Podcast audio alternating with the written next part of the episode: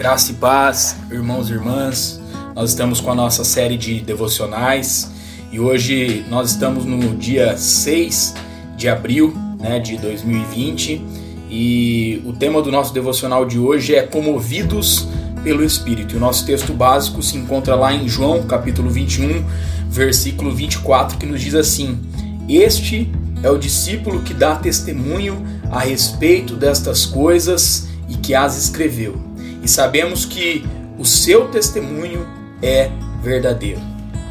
Irmãos e irmãs, neste tempo em que temos discernido mais e melhor nossa missão de fazer discípulos e discípulas de Jesus, precisamos entender que Deus, pela sua providência, tem colocado cada um de nós no lugar onde estamos.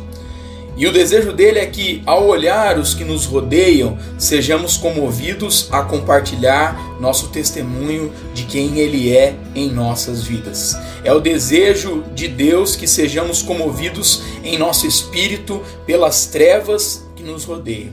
Somos desafiados a buscar corajosamente oportunidades para expressarmos a nossa fé, mesmo que venham a nos escarnecer como em Atos capítulo 17, versículo 32, que nos diz assim: Quando ouviram falar da ressurreição de mortos, uns escarneceram e outros disseram: A respeito disso te ouviremos numa outra ocasião.